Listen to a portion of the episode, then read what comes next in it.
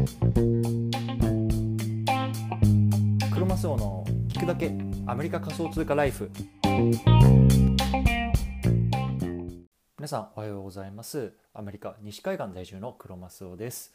今日は10月8日金曜日の朝ですね。皆さんいかがお過ごしでしょうか。早速聞くだけアメリカ仮想通貨ライフ始めていきたいと思います。よろしくお願いいたします。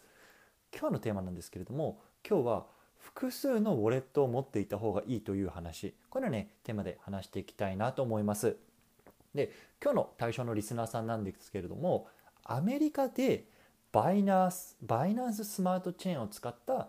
DeFi をやりたい人向けの話になってます。で今日はね本当にアメリカ在住者向けの内容になっていて多分ね日本を含めたね他の国ではねあんまり参考にならないかもしれません。でかつねちょっとマニアックな話なんですよ。なので今ねあのある程度こう仮想通貨を触っていて、ね、少なくともこう仮想通貨の取引所でビットコイン買ったことあるよとかねあのイーサリアム買ったことあるよとかそういうのはね経験をしてる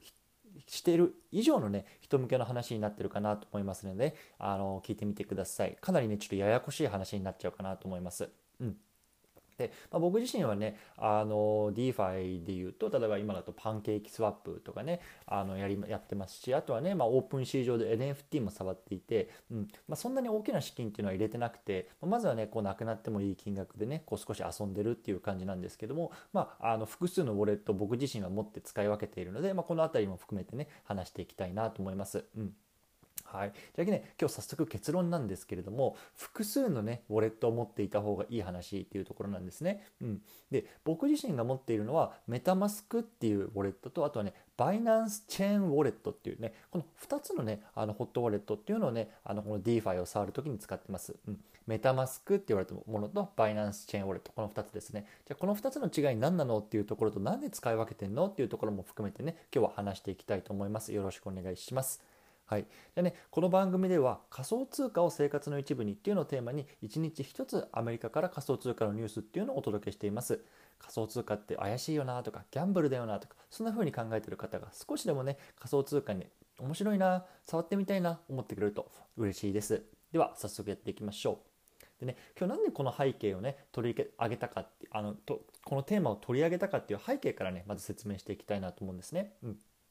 であの DeFi やでこうやりたいなってこう調べてる方の中ではこうパンケーキスワップっていうのがね去年ぐらいからすごく有名ですよね。でじゃあこのパンケーキスワップってあの何なのかっていうと、まあ、ここでいわゆる通貨の貸し借りができる場所なんですよね。うん、で、まあ、その貸した通貨に対して、まあ、あの利息をいただけるっていうのは、まあ、簡単に言うともう銀行みたいなあのものなんですけれども、まあね、あの年利でいうと本当にねもう 10%20% 当たり前中にはねこう100%とかっていうもうねとんでもないねこう利回りっていうかつくんですよね。うんまあ、とにかくその銀行にねこう現金として置いておいたら今だったらねどれぐらいだろうアメリカでいうと0.023%ぐらいしかねあの利息がつかないんですけれどもやっぱりねこういうような DeFi 上でこうあの通貨を運用するとまあもちろんリスクはありますけれどもまあね高いリターンっていうのを得られることができるってことでね最近すごくねあの有名なアプリですよね。うん、でこのパンケーキスワップっていうのがいわゆるバイナンススマートチェーンっていうねあのチェーン上でね使えるアプリなんです。動いてるアプリなんですよね、うん、なのでこのパンケーキスワップをやるためにはバイナンススマートチェーンに連動したウォレットとか通貨っていうのが必要なんですよね、うん、まあちょっとここから複雑になってきてるんですけどまああの聞いてみてくださいね。で日本語でねこうパンケーキスワップやり方とかっていろいろ調べると99%がメタマスクっていうウォレットを使いましょうというような推奨してるんですね。でこれメタマスクっていうのも、まあ、ウォレットの一つの種類で多分ね今あのウォレット界のシェアだともう世界ナンバーワンもう大体の人がこのメタマスクっていうのを持ってますというようなところなんですよね。うん、なので、まあ、日本語のサイトとか読んでもこうメタマスクを使いましょうっていうのが言われてるんですけれどもでもね今回僕が言いたいのはアメリカでパンケーキスワップを使う場合は必ずしもねメタマスクがベストじゃないよっていうところを言いたいんですよね。うんでなんであので今回ねこのベベストじゃないっていう条件なんですけれども仮想通貨の取引所としてこのバイナンス US っていう取引所を使ってる方向けの内容ですね。うん、で他のねあの仮想通貨取引所を使ってる人はちょっとわからないんですよね。例えばコインベースをメインに使ってますとかさ FTX メインで使ってますとかちょっとそこは僕わかんないんですけど少なくともバイナンス US を使ってる僕はメタマスクがベストじゃないっていうような結論に達しました。でなんで僕がそもそもバイナンス US を使ってるかっていうとここね手数料が圧倒的に安いんですよね。であの取引手数料っていうのが、まあ、1回の取引に対して買ってる額の、まあ、0.01%かな。で BNB っていう通貨で、えっと、を取引量にするともう0.00075とかもうすっごく安くて例えばコインベースでやると大体4%ぐらい手数料取られちゃうんですよねなのでもう本当に僕はバイナンス US でメインにこう買ってますという感じなんですね。うんじゃあこれねなんでアメリカではメタマスクじゃなくて他のウォレットがいいよっていうところなんですけれども結論としてねバイナンス US っていう仮想通貨取引所からメタマスクっていうウォレットにね通貨が送れないんですよ直接。うんで厳密に言うと送れないんじゃなくてこう一回ね通貨の種類というか規格っていうのをね変えるっていうねもうめんどくさい作業が発生しちゃうんですよね。うん、そうでなんでこんなことが起きるかっていうと解説解説していきたいと思います。でバイナンス US っていう仮想通貨でねあのあの仮想通貨の取引所で買える BNB っていうバイナンスコインっていう通貨があるんですね。で例えばパンケーキスワップとかそういうバイナンスあのスマートチェーン上で使うあのアプリを動かすためにはこのコインが必要なんですねこの BNB っていう。でこの BNB っていうあの通貨のタイプをバイナンス US で触るとバイナンス US ではね BEP2 っていうね、まあ、2っていう規格でしかねあの送金ができ送信ができないようになってなってるんですよね。そうで一方でメタマスクっていうウォレットでは BEP20、まあ、20ですね20っていう規格でしか受け入れられないんですよ。うん、わかりますか？つまり仮想通貨取引所で扱ってるコインは2っていう規格なんだけれどもウォレメタマスクっていうウォレットでは20っていうね規格でしかこう対応してない2と20でね全然異なる規格なのでこう対応してないんですよ。うん、